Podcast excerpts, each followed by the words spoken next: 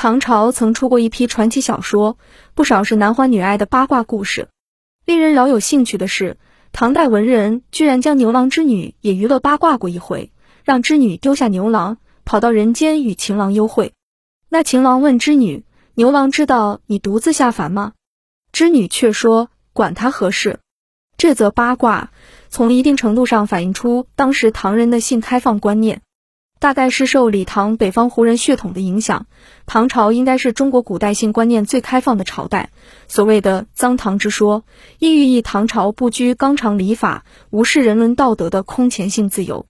纵观唐朝的性开放，大致可归纳成四大特征：一、皇室乱伦失德，李唐皇室始终会事不绝。唐太宗李世民登上皇位后，便将王帝李元吉之妻霸为己有，让弟媳妇成为自己的杨妃。之后，李渊从父兄子庐江王李渊谋反，李世民将其诛杀后，又将其妻纳入后宫陪侍左右。唐高宗李治则在当太子时，便与李世民的才人武媚及武则天关系暧昧，继大位后，便让自己的庶母出任第一夫人。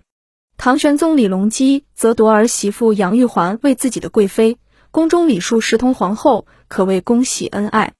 又有武则天、太平公主、韦后、安乐公主两对母女公然包养男宠，淫乱宫闱。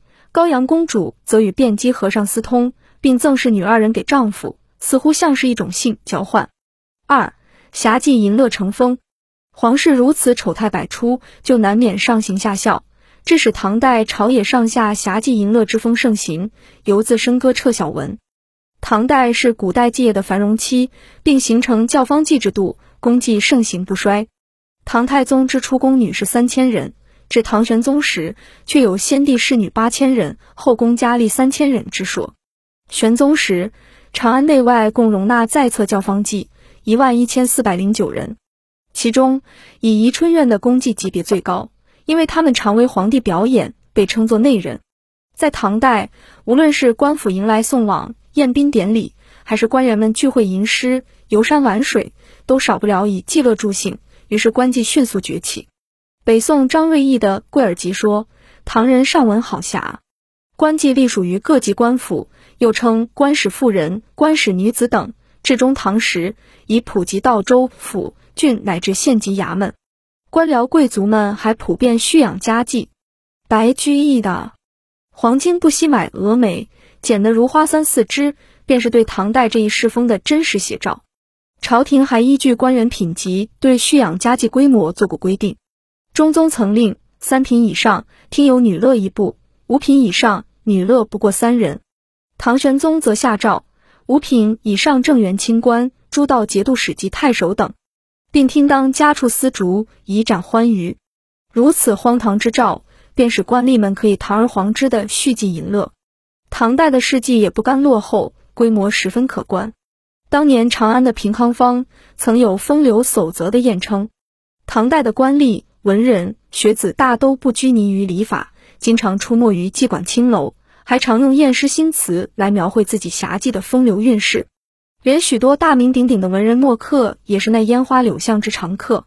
三性自由度空前，唐人对女子婚前贞操并不看重，失身而又另嫁也视为常事。婚前性行为、婚外恋较为普遍，如当时的才女朝才与林生文茂时常以示通情，并承接欢和。朝母得知后，并不过分谴责，而是叹曰：“才子佳人自应有此。”于是便为他们完婚。女子与情人私奔之事也时有发生，如台州女子萧维香与进士王玄燕相恋，私奔琅琊，住在旅社中。唐人对婚外性行为并不认为是奇耻大辱，反而当作风流韵事。维扬大商人之妻孟氏在家中吟诗，一少年入门而言：“浮生如寄，年少几何？岂如偷请客之欢？”于是孟氏就和他私合。常山赵玉之女一日独游灵叟。见一锦衣军官十分英武，便说：“我若得此夫，死亦无恨。”军官说：“暂为夫可乎？”赵氏说：“赞为夫亦怀君恩。”于是二人在林中欢合而别。据文献记载，唐代男女在结婚前还可以试婚，试婚时要签一份协议。四女性不重贞洁，唐代是一个妇德严重失范的朝代，女性亦可不守贞操，不重贞洁。女子离婚或丧夫后再嫁是唐代的普遍现象，不受社会舆论谴责。据《新唐书·公主传》记载，唐代公主再嫁的达二十三人，既有高祖女四、太宗女六、中宗女二、睿宗女二、元宗女八、肃宗女一，其中三次嫁人的有四人。官僚贵族女儿改嫁了也很多，庶民的妻子。夫死后亦可改嫁，有的甚至提出离婚，还有夫妻不和协议离婚的。门第显赫的仕宦之家也不忌讳娶再教之女。宰相宋璟之子娶了寡妇薛氏，严挺之的妻子离婚后嫁给刺史王衍，后来王犯了罪，严还救了他。韦纪之妻李氏夫死以后，主动投奔王进，王纳为妻室。韩愈的女儿先嫁其门人李翰，离婚后又嫁樊仲义。可见，读书人家也不禁止女儿再嫁。